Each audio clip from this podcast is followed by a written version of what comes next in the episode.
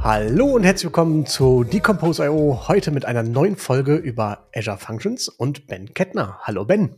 Hallo Tillmann. Ähm, bei uns, bei mir hier ist es so üblich, dass jeder, der da ist, egal wie häufig, sich einfach mal kurz vorstellt. Von daher würde ich sagen, erzähl doch mal kurz den Zuhörern, wer du so bist. Das mache ich gerne und ich erzähle dann sogar auch noch, warum ich äh, mit dir über Azure Functions sprechen möchte. Was hältst du davon? Das finde ich super. Na? Ja. Ähm, also, mein Name ist Ben, ich bin der andere Ben. Und den einen Ben hat es ja schon ein paar Mal zu Gast. Jo. Jetzt freue ich mich, dass ich endlich nachziehen darf. Ähm, ich bin aus Berlin und äh, bin CTO bei der MLPR Consulting GmbH.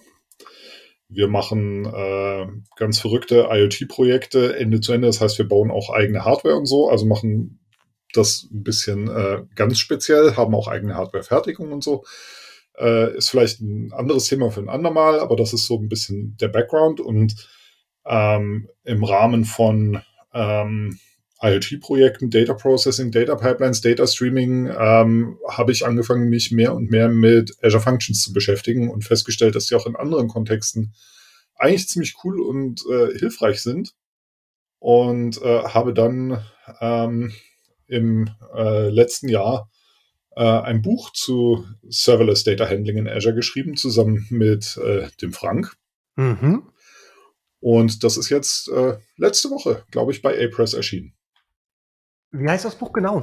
Das heißt äh, Serverless Data Handling in Microsoft Azure. Das muss ich ja mal gleich direkt mit aufschreiben, dass ich das später auch ähm, mit in die Shownotes nehmen kann. Ja, ich kann dir da auch gerne noch einen Link zuschicken. Das wäre wunderbar. Ähm, das war mein ja. erstes englisches Buch dann. War auch mein Erlebnis. Okay, äh, hat das wesentlich länger gedauert als ein deutsches Buch, so vom Schreiben her?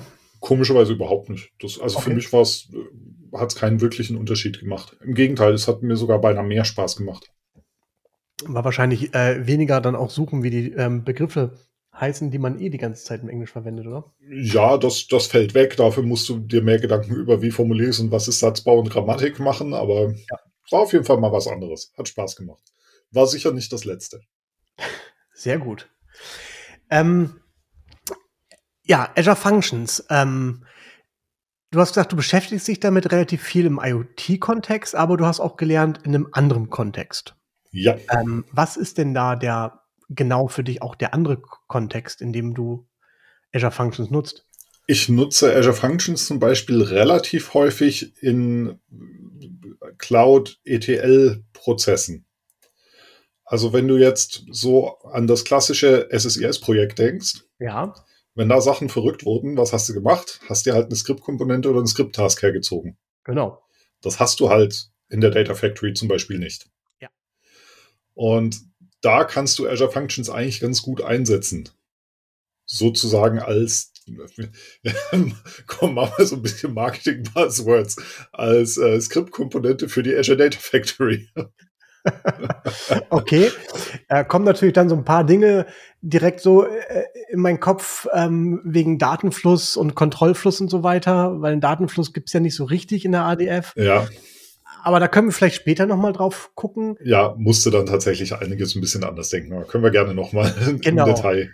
Äh, Ver versuchen doch mal erst, oder du ver versuch doch mal bitte kurz zu erklären, was denn eigentlich eine Azure Function denn genau ist. Total gerne, weil ähm, also Azure Functions sind, wenn man es ganz plakativ formulieren möchte, Code Execution as Service. Mhm. Sprich, du hast Code, den deployst du in die Cloud und dann läuft er irgendwo als Dienst und wird ausgeführt. Jetzt kannst du sagen, ja, das ist doch zum Beispiel eine Web-App genauso oder eine Container-Instance. Ja, kannst du genauso sehen. Ja. Aber Functions sind noch ein bisschen mehr. Nämlich Functions sind darüber hinaus ein, ein Framework, das es gibt, das Azure Functions Framework, das dir sehr, sehr viel Commodity bereitstellt. Zum Beispiel Trigger. Mhm. Das heißt, wenn du eine Azure Function, wenn du deinen Code ausführen willst, wenn du diesen Service in Anspruch nehmen willst, Code Execution as a Service, dann kannst du das auf verschiedene Arten veranlassen. Und da haben, hat Microsoft in dem Functions Framework zum Beispiel Trigger für einen IoT-Hub, für einen Event-Hub, HTTP-Trigger, Blob-Trigger, alle möglichen Trigger bereitgestellt. Das heißt, du kannst einfach deine Function, indem du in der, in der Signatur deiner Function die entsprechenden äh, äh, Annotations verwendest, kannst du sagen, bitte häng dich an diesen IoT-Hub dran und wenn da eine Message kommt, dann führ diesen Code hier aus. Okay.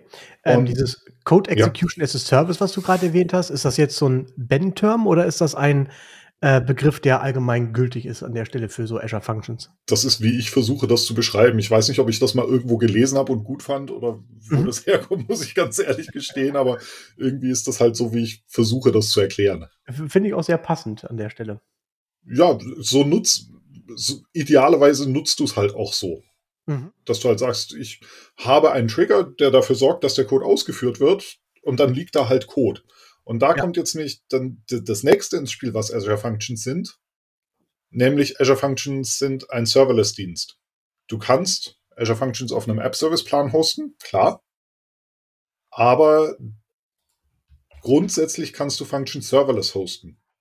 Das heißt, das Ganze geht noch mal ein, Stich, ein Stück weiter. Wenn du nicht Code Execution as a Service denkst, dann denke ich, ist das auch einer modernen Cloud-Plattform angemessen, dass du eigentlich dich gar nicht dafür interessieren musst, wo läuft denn das, auf wie vielen CPUs, wie viel RAM braucht denn das, sondern ich lege da den Code hin und der soll laufen.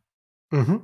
Und wie ist mir als Entwickler eigentlich in erster Linie egal. Das heißt, da kommt jetzt so ein bisschen dieser Zwiespalt serverless, ist ja immer so ein ziemlich schlechter Begriff zu gebrauchen, weil er halt marketingmäßig verbrannt wurde. Ähm, serverless heißt in dem Kontext eigentlich weniger über Server nachdenken, nicht, dass es weniger Server gibt. okay. Und da, da passt halt diese Trigger-Geschichte ganz gut dazu. Weil wenn Messages auf meinem IoT-Hub ankommen, dann weiß ich vorher nicht, kommen die über den ganzen Tag verteilt gleichmäßig an, kommen da morgens viele, abends viele, je nachdem, was das ist für ein Sensor, der da dran hängt oder sowas kann ich die, den Load unter Umständen schlecht vorhersagen.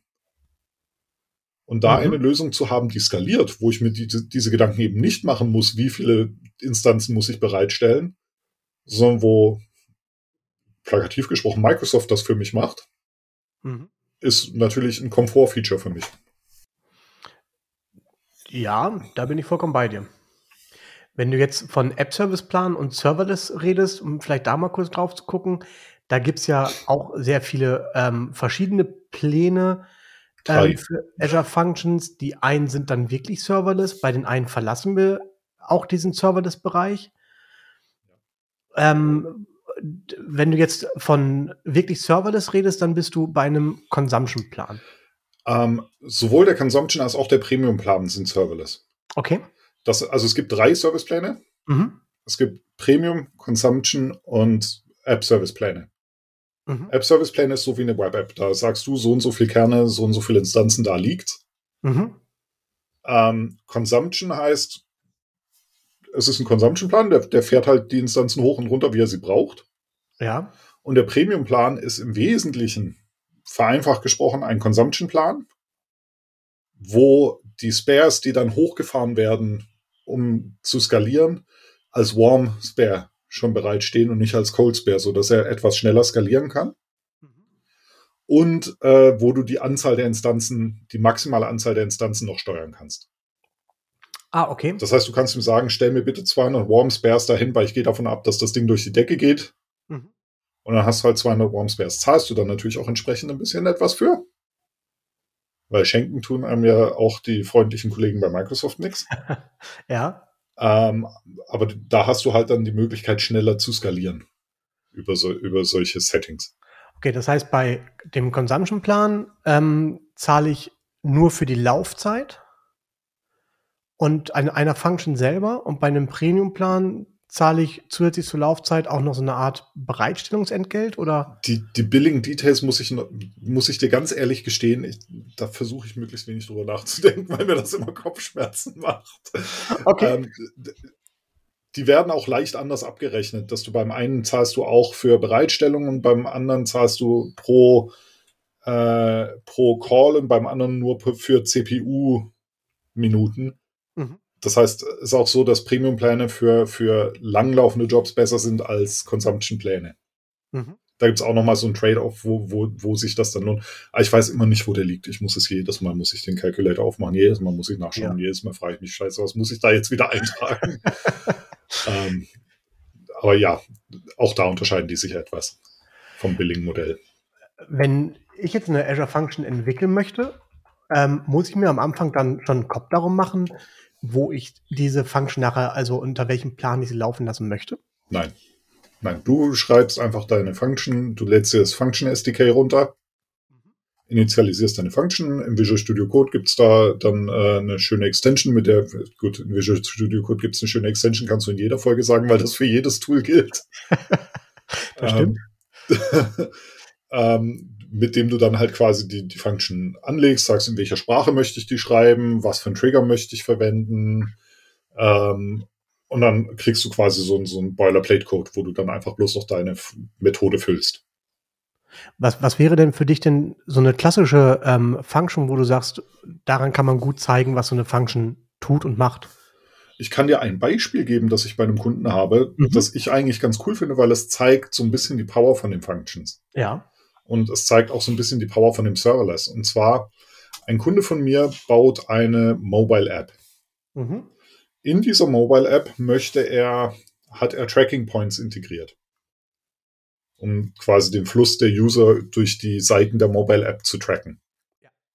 So ein Tracking Point ist ja nichts anderes als ein HTTP-Call, mhm. Der dann irgendwo üblicherweise bei früher hieß es WebTrack, jetzt heißt MapSuite oder sonst irgendwo gesammelt wird und dann halt quasi visualisiert wird. Mhm. Was wir gemacht haben, ist, wir haben diese Tracking Points alle auf eine Azure Function umgeleitet so dass wir die Rohdaten, die dann hinterher in diesen Tools visualisiert werden können, auch selber nochmal sehen. Mhm. Ähm, hat einfach den Grund, dass wir bestimmte Seitenbesuche tracken und reporten müssen, weil da abrechnungsrelevante Daten dahinter hängen. Ähm, jetzt hatten wir ganz am Anfang hatten wir eine Function auf einem App-Service-Plan. Und dann hatte ich das Problem, die App ist äh, hauptsächlich im deutschen Raum, äh, wird die benutzt dass du sehr deutlich die Tagesschwankungen siehst. Also es ist irgendwie vormittags, wo die Leute vor der Arbeit irgendwie die App nutzen, dann geht das irgendwie runter bis irgendwie Mittag. Mittags hast du noch mal einen kleinen Peak und abends geht es dann wieder hoch. Ja. Und als ich einen App-Service-Plan hatte, habe ich immer wieder neue Automationen eingebaut. Wann muss ich hochskalieren? Wann muss ich nochmal eine Instanz? Wann muss ich upscalen, outscalen und habe mir da verrückte Ideen ausgedacht, wann ich wie skalieren muss, damit ich immer responsive bin mit diesem Tracking Point. Ja. Das hat A viel Zeit gekostet und war B auch nicht ganz billig, weil du halt trotzdem immer irgendwie overcommittest, weil du halt auf Nummer sicher gehst, ne? Ähm, dann haben wir irgendwann mal das ganze Ding auf einen äh, Consumption Plan umgestellt. Das war vor mittlerweile zwei Jahren. Ich habe Alerting auf der Function für Response-Zeiten über 250 Millisekunden. Früher kamen die mehrfach am Tag und dann habe ich reagiert und dann musste ich nochmal skalieren und dann habe ich die Skalierung nochmal angepasst, wenn das an zwei Tagen hintereinander passiert ist und, und, und. Äh, mittlerweile habe ich seit zwei Jahren keinen einzigen von diesen Alert-Mails mehr bekommen. Okay. Weil das Ding skaliert einfach. Ja. Und da hast du am Tag mehrere Millionen Aufrufe drauf über den Tag verteilt. Mhm. Das nimmt den Tracking Point entgegen, legt den in den Storage Account, schaut, deserialisiert den, schaut, was ist da drin. Äh, wenn das auf eine von den abrechnungsrelevanten Seiten geht, wird das in eine Datenbank geschrieben, sonst geht es in eine Queue, die dann hinterher an Mapsuite, WebTrack und Co. weitergeleitet wird. Mhm. So. Ich habe das Ding einmal geschrieben und seitdem läuft das einfach. Und skaliert genau mit der Benutzung von der App sehr schönes Beispiel dann auch gerade dafür, bei Serverless das Management außer Hand zu geben. Ähm, wenn du halt dich auch nicht mehr um Skalierung und sowas kümmern musst. Ja, weil es einfach da ist. Es funktioniert einfach. Ich habe Response-Zeiten konstant von unter 200 Millisekunden. Mhm. Und ich, wenn ich reinschaue, dann sehe ich ja, ach, da laufen gerade elf Instanzen. Mhm. So, und dann schaust du irgendwie ein paar Stunden später rein, siehst, oh, ist gerade viel los, sind irgendwie 19 Instanzen. Und dann schaust du nochmal eine Stunde später rein, sagst, ah, ist wenig los, sind nur noch sechs Instanzen. Ja. Das würdest du ja nie im Leben selber so skalieren. Ja. Und das ist halt, das ist, finde ich, ein sehr schöner Use Case für Functions und für Serverless. Mhm. Weil ich habe keinen Aufwand, diesen HTTP-Trigger bereitzustellen. Ich habe keinen Aufwand, den, den, den, den äh, die, die Function zu skalieren und so. Ich habe einfach den Code geschrieben, ich habe die Logik geschrieben und deployed und die läuft. Mhm. Was würdest du denn bei sowas dann sagen, äh, wenn du so eine Azure Function schreibst? Was sind also Grenzen oder wo würdest du sagen, das packst du in eine Function, das würdest du nie in eine Function reinpacken? Also Grenzen würde ich machen an der Stelle, also ähm, anders angefangen. Nutzen habe ich von dem Serverless Ansatz an der Stelle, wo ich schwankende Last habe. Wenn ich wirklich eine konstante Last habe und die vorhersagen kann und die sich auch nicht ändert, würde ich mir sehr gut überlegen, ob ich eine Function brauche. Mhm. Weil schlicht und ergreifend, dann nehme ich irgendwie eine passend skalierte Web-App und gut ist. Mhm. Ähm, wenn ich Trigger brauche, wenn ich sage, ich möchte mich jetzt an ein Event-Hub, an ein IoT-Hub, an sonst irgendwas ranhängen, würde ich immer eine Function nehmen. Weil ich poll jetzt mein Event habe, wann kommt da das nächste Event und dann reagiere ich darauf, das, das will ich nicht selber implementieren. Ja. Das, das haben die Kollegen bei Microsoft einfach besser implementiert als ich. Mhm. Das macht keinen Sinn, dass ich das implementiere. Mhm. Deswegen, äh, an der Stelle muss ich ganz ehrlich sagen, also da bin ich dann immer auf der Function-Seite. Wo man wo es abzuwägen gilt, ist, wenn du sagst, ich möchte perspektivisch in Richtung Kubernetes oder sowas gehen. Es gibt die ganze Function Runtime auch äh, containerisiert. Das heißt, du kannst das theoretisch nach Kubernetes äh, deployen. Ich habe es aber noch nie versucht und ich weiß nicht, wie es da dann aussieht, wie sich das dort verhält. Muss ich dir ganz ehrlich sagen. Hab, okay. Hatte ich bisher kein Bedürfnis. Ja. Das heißt, wenn ich was entwickle, direkt mit dem Ziel nach Kubernetes zu gehen, würde ich es zumindest nochmal prüfen, ob das sinnvoll ist. Das sind so die, die Eckpfeiler, die ich so reinstecken würde. Also, ja. Es gibt aber auch immer, wenn, wenn man so über Azure Functions ähm, redet, ähm, gibt es auch immer äh, den Punkt, den ich dann höre, ist einmal die Laufzeit. Dass Azure Functions dann häufig heißt, sie sind von der Laufzeit, wie lange sie selber laufen kann, begrenzt. Ja. Ähm, was heißt das genau? Wo ist da eine Begrenzung und kann man das irgendwie umgehen? Ja, du musst, du musst so ein bisschen dann auch, also damit lass mich noch mal ein Stück ausholen, nämlich wie skalieren Functions. Ja. Die skalieren nicht hoch, sondern die skalieren raus. Mhm. Das heißt, die stellen halt weitere Instanzen daneben. Ja. Und wenn du das im Hinterkopf hast, dann siehst du, dass automatisch die Ressourcen in irgendeiner Form begrenzt sein müssen, sodass du halt 20, 30 Instanzen hinstellen kannst. Mhm. Oder 200, wenn du sie brauchst. Das bedeutet, es gibt da natürlich bestimmte Limitationen. Also auch für die HTTP-Response. Der erwartet halt nach einer gewissen Zeit eine Response. Und für einen Langläufer, wo du sagst, da läuft jetzt irgendein, ich trigger was per HTTP an und warte zwei Stunden auf eine Response und dann sehe ich die, würde ich keine Function nehmen. Mhm. Weil ich überlegen würde, ob das wirklich ein Pattern ist, das ich mit einem HTTP-Request wirklich triggern will. Ja. Ähm, was du machst oder was ich mache an solchen Stellen. Wir hatten zum Beispiel Probleme, äh, APIs abzurufen aus der Data Factory. Jetzt sind wir weg vom, vom Stream Processing und wieder zum Batch Processing, finde ich auch immer ein ganz schönes Beispiel. Ähm, hast du schon mal mit der Jira API gearbeitet? Nein. Sei froh. es ist keine schöne API. Okay. Ähm, und zwar ist das Problem, du musst bei Jira, musst du zuerst die äh, Projekte abholen, damit du da drin die Tasks abholen kannst, damit du da drin die User Stories abholen kannst. Mhm. So, und die API von dem Hosted Jira ist grottenlangsam. Okay. Ich habe sowas noch nie erlebt. Da, da, da, da, hat sich die Anzahl meiner grauen Haare verdoppelt, während ich da gewartet habe. Ähm, und wenn du das jetzt auf die ganz naive Art machst, ich rufe die Trigger, die Function, ich hole mir erst die Projekte, dann hole ich mir die äh, äh, Tasks, dann hole ich mir da äh, die Issues, dann hole ich mir darunter die Tasks, dann läufst du in Timeout. Mhm. Einfach weil die API auf der anderen Seite zu langsam ist. Mhm. So. Das heißt, was ich halt gemacht habe, du musst dann halt ein bisschen anders denken und zwar musst du in kleineren Arbeitsschritten denken. Mhm. Das heißt, wenn du dann den Prozess umstrukturierst, was ich gemacht habe, ist, ich habe mir die, die Function wird getriggert über einen HTTP-Call, holt die Projekte, das sind zwei oder drei, das dauert nicht ganz so lang, schreibt die IDs von den Projekten, die ich brauche, um dann da drin die äh, Issues zu holen, in eine Queue. Mhm. Einfach in eine Storage Queue. Die kostet ja fast nichts im Storage Account. Ja. So, dann ist die fertig. Habe ich kein Problem mit dem Timeout. Mhm. Daran hängt die nächste Function mit einem Queue-Trigger. Mhm. Die kann dreimal parallel loslaufen. Nämlich für jedes Projekt einmal. Ja. Und kann die Issues holen. Und schreibt dann die IDs von den Issues in die nächste Queue. Daran hängt die nächste äh, Azure Function. Mhm. Skaliert dann entsprechend hoch. Läuft dann auch mit 20, 30 Instanzen. Mhm. Und macht Aufrufe an die Jira API, um sich dann die Details zu den Issues zu holen.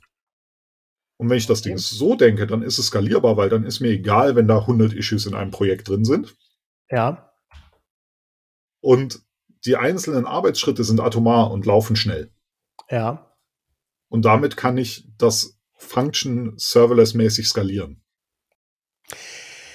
Ja, jetzt stellt sich mir, also äh, angefangen hattest du, glaube ich, damit mit der Data Factory. Mhm. Jetzt stellt sich mir natürlich die Frage in dem Moment, Data Factory, ich rufe eine Azure Function auf, kriege ich noch hin, schreibe eine Queue rein und ähm, die anderen Sachen sind dann auch dabei und äh, über den Trigger und lesen aus der Queue aus.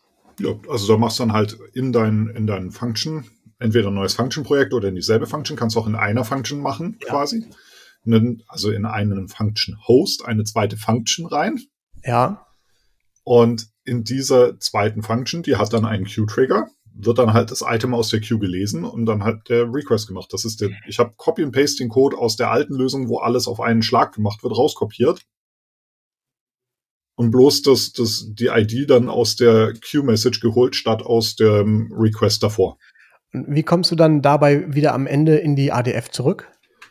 Ähm, habe ich mehrere Möglichkeiten. Also an der Stelle war es dann so, was ich gemacht habe. Ich habe ähm, die, die nächste Pipeline über die, die HTTP äh, Interface von der ADF getriggert. Mhm. Kannst du auch über eine Logic App machen, dann musst du weniger mhm. Code schreiben, finde ich auch ganz angenehm. ja. Äh, beziehungsweise ich habe, äh, was die, die Alternative, was ich auch schon gemacht habe, ist, dass ich quasi die äh, in, in quasi ein, ein Entry in eine, in eine Datenbanktabelle mache, wenn ich den letzten abgeholt habe. Mhm. Also wenn meine Queue quasi äh, leer ist. Mhm. Das ist die, ja. die Alternative. Also da ja. musst du dir halt dann einen Synchronisierungsmechanismus überlegen. Okay, das heißt also nicht nur dann überlegen, wie ich meine Functions kleiner baue in mehrere Functions, die sich gegenseitig auch rufen, sondern auch meine Pipeline noch mehr zerlege, damit sie irgendwo ein Ende und wieder einen neuen Anfang hat. Genau, genau. Das mhm. ist dann der Schritt, den du dann auch noch gehen musst. Und, Leider. Ähm, wenn du das jetzt so entwickelst und du sagst, du holst dir halt deine, dein, deine Projekte, dann waren es nur drei, dann holst du dir die Tasks vom, oder was du dir auch immer geholt hast danach und dann wären es ja von dreien auf einmal 20 und dann vielleicht 500 und ratzfatz kannst du bei irgendwie 10.000 sein. Ja. Gibt es da nichts, wo du bei der Entwicklung zu einer Azure Function dir dann halt anfängst, Gedanken zu machen, dass halt das so in die Breite zu verteilen. Auf einmal werden da irgendwie äh, 500, 1000, 10.000 Sachen parallel ausgeführt, mehr oder weniger, dass das besser wäre, das irgendwie in der Schleife oder sowas auszuführen. Also gibt es da keine Grenzen? Die, die einzige Grenze wäre, wenn der, wenn die API auf der anderen Seite irgendwann zumacht. Mhm. Solange die API auf der anderen Seite nicht zumacht, habe ich da überhaupt keine Schmerzen mit. Im Gegenteil, dann nutze ich doch die Power von der Cloud mir so mhm. viel Compute zur Verfügung zu stellen, wie ich brauche. Okay. Also warum sollte ich mich da limitieren? also. Da bin ich vollkommen bei dir, ja. Ja, weil es halt ein anderes, äh, anderer Weg ist, ähm, zu denken, einfach ja, in der Entwicklung. Ne? Das, das ist eine Cloud, das ist halt aus meiner Sicht, das ist so, ist diese Denke dann tatsächlich Cloud Native. Ja. Okay. Und das, das, ist ein, das ist ein neues Paradigma. Und das ist auch das, da, wo das Paradigma Serverless, das halt leider oft falsch verwendet und falsch verstanden wird, aber eigentlich seine, seinen wirklichen Charme ausspielt. Mhm.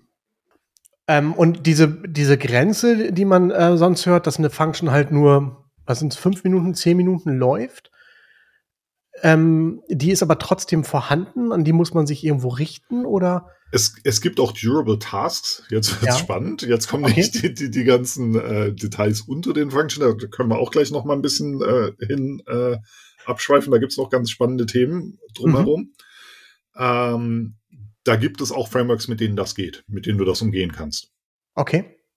Äh, Durable Task ist da das, das Stichwort. Durable Task. Das heißt, da kann ich, dann habe ich auch die Möglichkeit und könnte trotzdem Functions bauen, die länger laufen an der Stelle. Genau. Genau. Wenn Versuche ich aber zu vermeiden, wenn ich es vermeiden kann. Okay. Und bisher konnte ich es immer irgendwie vermeiden. Äh, wenn wir nochmal zu diesem ja, neuen Paradigma zurückgehen, wo du sagst, dass man kann da die Cloud nutzen wenn ich jetzt normalerweise eine Anwendung entwickeln würde und ich würde halt ähm, ein Programm haben und ich würde mehrere Funktionen haben, die ich selber in diesem Programm aufrufe, dann würde ich aber doch auch davon ausgehen, dass dieses Programm irgendwo Shared Memory hat, mit der eine Function arbeiten kann. Ja. Wie ist denn das, wenn ich jetzt so meine Functions urplötzlich einfach in die Breite hau? Dann habe ich doch so ein Konzept nicht mehr, oder? Das hast du genau richtig erkannt. Dies, dieses Skalierungsparadigma von Functions bedeutet natürlich, dass du keinen State hast. Mhm. Aber auch da haben sich zum Glück äh, intelligente Menschen was einfallen lassen. Okay. Ähm, es gibt zusätzlich zu den Durable Tasks gibt es äh, Durable Entities. Aha. Ähm, ist Teil des Function Frameworks. Ja. Und damit kannst du einfach sagen, hier ist eine Entität, die bitte durable sein soll, also die Lebensdauer der einzelnen Function überdauern soll. Mhm. Und da ist das und das drin. Mhm. Das und das ist ein bisschen begrenzt. Es muss nämlich JSON-serialisierbar sein. Und dann kannst du ein JSON-serialisierbares Objekt in deiner Durable Entity abspeichern mit einem Key mhm. und kannst darauf zugreifen. Und zwar aus jeder Function, die auf demselben Host läuft. Okay. Ähm, heißt, ich baue mir quasi ein State. Ja.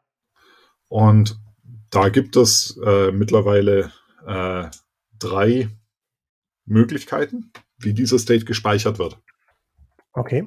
Und der Default ist, das sind äh, Storage Account Storage Tables.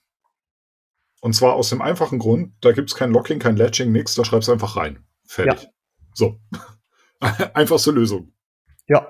So siehst du, also du musst dann schon danach suchen, dann kannst du die Tables öffnen, kannst du sehen, da steht dann halt einfach dein Key, mit dem mhm. du das, dein Objekt abgelegt hast. Mhm. Und dahinter JSON serialisiert das Objekt. Mhm. So. Und das Functions Framework legt das da rein und holt es da raus für dich und alles. Ähm, die zweite Möglichkeit ist, es gibt mittlerweile äh, Durable Entities äh, im, im SQL Server. Das heißt, du kannst in Azure SQL deine Durable Entities hinterlegen. Mhm. Habe ich noch nicht ausprobiert, muss ich ganz ehrlich gestehen. Weil meine Sorge ist, dass ich da über A, Connection Limits und B, äh, Zugriffszeiten, Latching, Locking perspektivisch in Probleme laufe, was die Skalierung angeht. Müsste ja. ich aber irgendwann mal ausprobieren, wie das tatsächlich gehandhabt wird. Ja. Ähm, und dann ist die dritte Möglichkeit, und das vergesse ich immer, wie das heißt, das ist äh, nach irgendwas von Minecraft benannt. Etherite, glaube ich.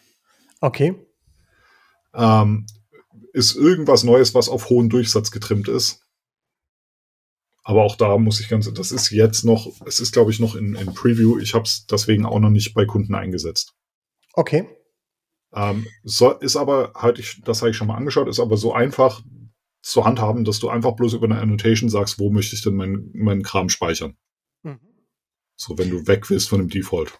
Und das sind dann Funktionen, um bei diesen Plänen nochmal zurückzukommen, die auch Consumption Premium Plan oder sowas enthalten sind oder nur in so einem äh, App Service Plan? Nein, das sind auch in Consumption Plänen hast du auch Durable Entities. Okay. Die hast du immer. Das mhm. bietet das Framework mit. Okay. Das ermöglicht dann relativ viele coole Sachen. Ja. Also zum Beispiel bei, bei, was ich vorher beschrieben hatte, bei den Tracking Points. Ähm, wenn du dann sagst, ich möchte aber bitte nur Besuche von Seiten messen, die länger dauern als 10 Sekunden. Mhm. So, dann speichere ich mal halt den Zeitpunkt in eine Durable Entity, wenn der Besuch der Seite kommt. Mhm. Und wenn dann der, für dieselbe Session-ID der nächste Besuch kommt, vergleiche ich den Zeitstempel mit dem, von, den ich in meiner Durable Entity habe und weiß, war ich zehn Sekunden auf der Seite oder nicht. Kann man relativ easy, relativ elegant lösen. Ist dann eine Frage von irgendwie, äh, ich sag mal, acht, neun Zeilen Code. Und das, das finde ich halt wirklich auch das Charmante an Functions, dass du mit sehr wenig Code sowas doch relativ Komplexes einfach schon bauen kannst, weil das Framework halt vieles schon mitbringt. Mhm. Jetzt hast du ganz am Anfang gesagt, ähm, IoT und ähm, ETL. Und für mich wäre da jetzt so im ersten Moment der Unterschied, IoT Message-basiert, ETL Batch Processing, große Dateien oder irgendwie sowas, gerade ja. auch mit dem Punkt SSIS, Kontroll, was ich meinte mit Kontrollfluss und Datenfluss. Wir befinden uns in der ADF ja eigentlich immer nur, wenn wir mal die Mapping Data Fluss außen vor lassen, in einem Kontrollfluss. Ja. Das heißt, du arbeitest dann ja irgendwie immer auf batch-basierten Daten in einer Datenbank in Dateien. Ja. Ähm, und das würdest du dann auch mit so Azure Functions nacheinander alles ausführen?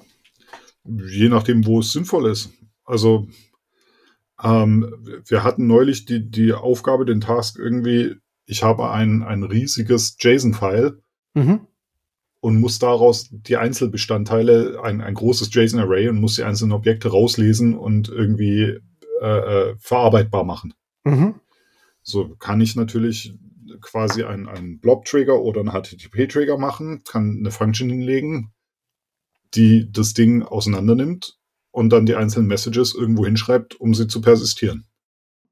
So, dann bin ich wieder auf dem Zeilenfluss. Also da, ich wechsle ja quasi dazwischen. Also du würdest nicht Transformationen wie ein, wie ein Lookup oder sowas, würde ich nicht in der Function implementieren. Mhm wenn wir jetzt von SSIS ausdenken. Ja. Sonst ist eher so der Übergang, wo ich aus dem großen Objekt dann die Zeile machen muss. Okay, du zerlegst dann quasi die Dateien in einzelne Zeilen, würdest die dann auch wieder irgendwo in einem Queue oder sonst was zwischenspeichern und dann darauf einzeln abarbeiten. Dann könnte ich sie da zum Beispiel anreichern. Genau. Das ist auch wieder ein sehr starkes Umdenken von, äh, von der Entwicklungsart an der Stelle. Ja, ja. Man muss, man muss, gut, das, das wissen wir ja alle, du musst, wenn du in die Cloud gehst, neu denken. Das ist korrekt, ja. Die alten Mechanismen funktionieren einfach nicht mehr. Oder funktionieren noch, aber nutzen halt nicht das, was dir an Werkzeug zur Verfügung steht, effizient aus, sagen wir es mal so rum. In was entwickelst du normalerweise ähm, äh, Functions? C-Sharp. Was ähm, bietet dir da Microsoft von Haus aus für die SDKs alles für Möglichkeiten? das ist eigentlich ganz geil. Also es gibt von Haus aus gibt es irgendwie eine ganze Auswahl. Es gibt Python, es gibt C-Sharp, es gibt mittlerweile, glaube ich, auch PowerShell-Functions. Mhm. Ähm, was aber tatsächlich auch wieder ganz cool ist von der Idee her, und da hat Microsoft, glaube ich, finde ich, wirklich mitgedacht. Das Function SDK ist auch open sourced. Okay. So dass du auch eigene Spracherweiterungen schreiben kannst. Okay. Ich hatte einen Kunden, der hat gesagt, ja, Functions sind geil, ich möchte gerne Functions nutzen, aber meine Entwickler sprechen, können alle Go. Ja. Dann hab, haben wir nach einer halben Stunde googeln eine Golang-Extension für Azure Functions gefunden. Und dann konnte der seine Functions in Go schreiben. Auch nicht schlecht. Fand ich eigentlich ganz cool, dass sowas geht. Ja. Wenn ich jetzt anfangen möchte, eine Azure Function zu entwickeln, ja. Was wäre so aus deiner Sicht so der ähm, Startpunkt? Was müsste ich als erstes tun? Also, tu sag es. mal, ich habe meinen Code schon drauf. Ja, du, also im Wesentlichen musst du dir das, das Function SDK installieren. Mhm. Ähm, den Link dazu kann ich dir auch gerne noch für die, für die Show Notes mhm. schicken. Und äh, dann kannst du direkt loslegen. Du kannst das auch alles lokal entwickeln, lokal testen. Mhm. Natürlich nicht mit der vollen Skalierung sinnvollerweise, aber du kannst alle Trigger lokal testen, du kannst die, den lokalen Event-Hub-Trigger laufen lassen und dann über die, die Visual Studio Code Extension äh, quasi in deinen Event-Hub reinschreiben und deine Function damit triggern. Mhm. Ähm, das, das funktioniert alles eigentlich komplett stressfrei, muss ich sagen. Da, da hast du sehr wenig, also die, die, die Schwelle zur Entwicklung ist relativ gering. Das heißt, ich brauche an der Stelle auch ähm, eigentlich vorab gar keine ähm, Azure Subscription, ähm, sondern wenn ich die Function debugge, ich glaube, da öffnet sich eine Konsole und genau. dann quasi meine Function und arbeitet das ab, ne? Genau. Also eine Azure Subscription brauchst du, ich weiß nicht, ob es einen Event Hub Emulator gibt. Das mhm. habe ich nie geprüft, weil wenn ich Event Hub mache, dann habe ich einen in der Cloud. Ja. Äh, das weiß ich nicht, aber HTTP-Trigger kannst du komplett lokal entwickeln. Mhm. Ich sag mal so, die, die Hemmschwelle ist so niedrig. Wir haben Anfang des Monats äh, einen neuen Entwickler bekommen. Mhm. Äh, der kam aus dem Iran. Mhm. Oder kommt, kommt immer noch aus dem Iran. äh, ist jetzt nach Berlin gezogen. Ja. Und hatte vorher aufgrund diverser äh, Sanktionen und so äh, keinerlei Cloud-Berührungspunkte. Mhm. Konnte aber dort nicht. Mhm. Ähm, letzte Woche hat er die ersten drei Azure Functions zum Kunden deployed. Okay. Und die funktionieren. Mhm. Also so niedrig ist die Hemmschwelle.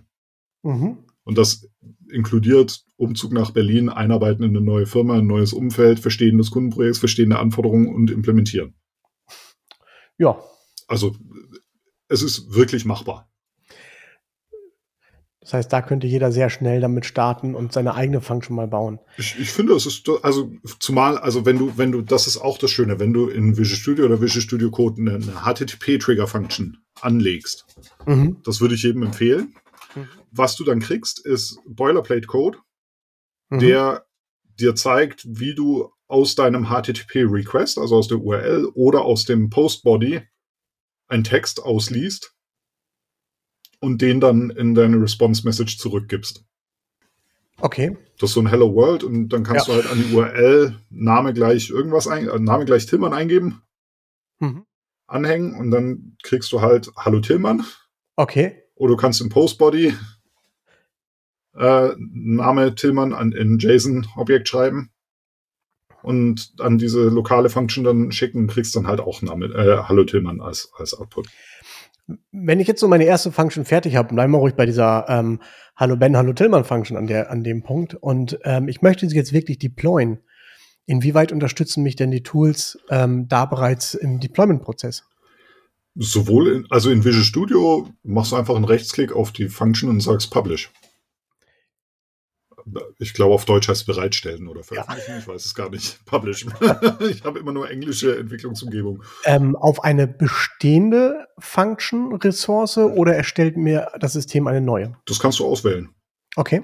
Das kannst du auswählen. Sagst Existing Resource oder Create New. Hm. Mhm. Selbes geht auch in Visual Studio Code. Okay. Da hast du in der Functions Extension, hast du, hast du dann in diesem, hinter diesem Azure-Icon quasi Functions und da ist dann so die, die Wolke mit dem Pfeil und da klickst du drauf und dann fragt mhm. er dich bestehende Function oder neu. Und dann kannst du dahin deployen. Also das sind zwei Klicks. Sehr, sehr einfach umgesetzt an der Stelle. Ja, also es ist wirklich von, von tatsächlich hat man, hat man das Gefühl, der Fokus, wenn du Functions schreibst, liegt tatsächlich auf der Logik, die du da rein implementierst und nicht ja. auf dem ganzen Drumherum. Das, das ist was, was ich wirklich genieße, wenn ich die schreibe, dass ich halt wirklich fokussiere auf das, was den Mehrwert für meinen Kunden bietet. Ja. Ähm, was ist denn mit, ähm, weil du vorhin auch sagtest, HTTP-Trigger, was ist denn mit den Aufrufen gegen eine Function? Wie ist das denn, ähm, oder wie kann ich das von Haus aus schon absichern, dass ich nicht jeder einfach meine Function aufruft? Ja, also was es, was es gibt, wenn du einen HTTP-Trigger hast, gibt es äh, kannst du quasi ein Zugriffslevel bestimmen, darf ich, darf jeder darauf zugreifen. Mhm. Und wenn nicht, dann kannst du, äh, kannst du einen Host-Key oder einen Function-Key zur Absicherung nehmen. Dann gibt es halt einen Key, der quasi in der URL mit drin stehen muss. Mhm. Also jetzt natürlich keine richtige Absicherung. Ja. Du kannst sie natürlich auch äh, quasi über die ganz normalen Azure-Mechanismen, so wie du eine Web-App durch deine AD absichern kannst, kannst du auch eine Function absichern. Mhm wenn du, wenn die Customer Facing ist oder so. Also das würde ja. ich auch jedem empfehlen. Macht euch da Gedanken drüber. ganz, ganz wichtig. Ja. Ähm, aber die kannst du da natürlich ganz genauso absichern. Aber so, so ganz von Haus aus kommt sonst halt einfach mit das Thema, da hängt halt quasi eine Access Signature mit dran an der URL. Wie beim äh, Storage ähm, Account auch dann mit zwei Schlüsseln oder kann ich mehrere eigene Schlüssel erstellen? Ich glaube, es gibt immer nur einen Function Key. Es, okay. es, kann sein, dass du mehrere anlegen kannst, das weiß ich aber nicht. Habe ich noch mhm. nicht probiert, muss ich ganz ehrlich sagen. Weil wenn ich sie absichern wollte, habe ich sie übers AD abgesichert. Ja. Und dann ähm, einen, einen Client-App ange angelegt, die darauf zugreifen kann. Okay. Jetzt hast du ähm, vorhin noch kurz erwähnt, ähm, äh, Logic Apps. Ja. Logic Apps sind ja eigentlich so ein bisschen was ähnliches wie Fun Azure Functions. Ja. Ähm, nur du schreibst keinen Code. Ja. Ist das, ist die halt der Low- gesamte Differenzierung? Low-Code-Ansatz dafür, ne? Ist das, ist das die, wirklich die gesamte Differenzierung für dich oder ähm, nee. würdest du noch wesentlich mehr Punkte sehen? Also tatsächlich Logic Apps, also Functions bieten hauptsächlich äh, Konnektoren zu, zu funktionalen Elementen, also Mhm. zu einer Queue, zu einem HTTP-Trigger und so weiter. Logic Apps gehen da ja bei weitem drüber hinaus. Mhm. Also Logic Apps machen ja tatsächlich auch so Business-Integration. Mhm. So, also ich möchte jetzt die Ergebnisse einer Query jeden Tag nach Slack schreiben. So, das, ich implementiere keinen, keinen Slack-Connector in Azure Functions. Ja. So, da meine Logic App auf und suche nach Slack und ziehe mir das auf den, auf den, äh, auf den, auf den Bereich, Arbeitsbereich und hab das fertig. Ja. Na, also, das ist so der Hauptunterschied, dass die, der Fokus ist ein anderer. Da geht es nicht so sehr darum, also auch wenn du jetzt komplexere Logik implementierst, ja, das, das Logic Apps Team erzählt ja immer, wie toll du da komplexe Abläufe implementieren kannst, aber wenn du ganz ehrlich bist, komplexe Logik implementierst du da nicht. Ja. Über ein If oder Switch Statement geht das nicht hinaus, was du da an Logik implementierst. Ja. Das heißt, da ist einfach die, die, ah, die Zielgruppe, die es verwenden soll, ist eine andere und Mhm. auch die, der, aus meiner Sicht ist auch der Verwendungsfall ein anderer. Mhm. Wenn ich nicht programmieren möchte und möglichst äh, äh, einfach Integration in Drittsysteme bauen will, Mhm. dann ist eine Logic App unschlagbar. Aber wenn ich halt Logik und Code implementieren will, also komplexere Business-Logik implementieren will, dann hast du da keine Chance mehr. Und da ist halt die Abgrenzung für mich. Okay. Ja, cool. Das waren einige schöne Informationen über Azure Functions. Ähm, haben wir irgendwie einen ganz wichtigen Punkt vergessen dabei?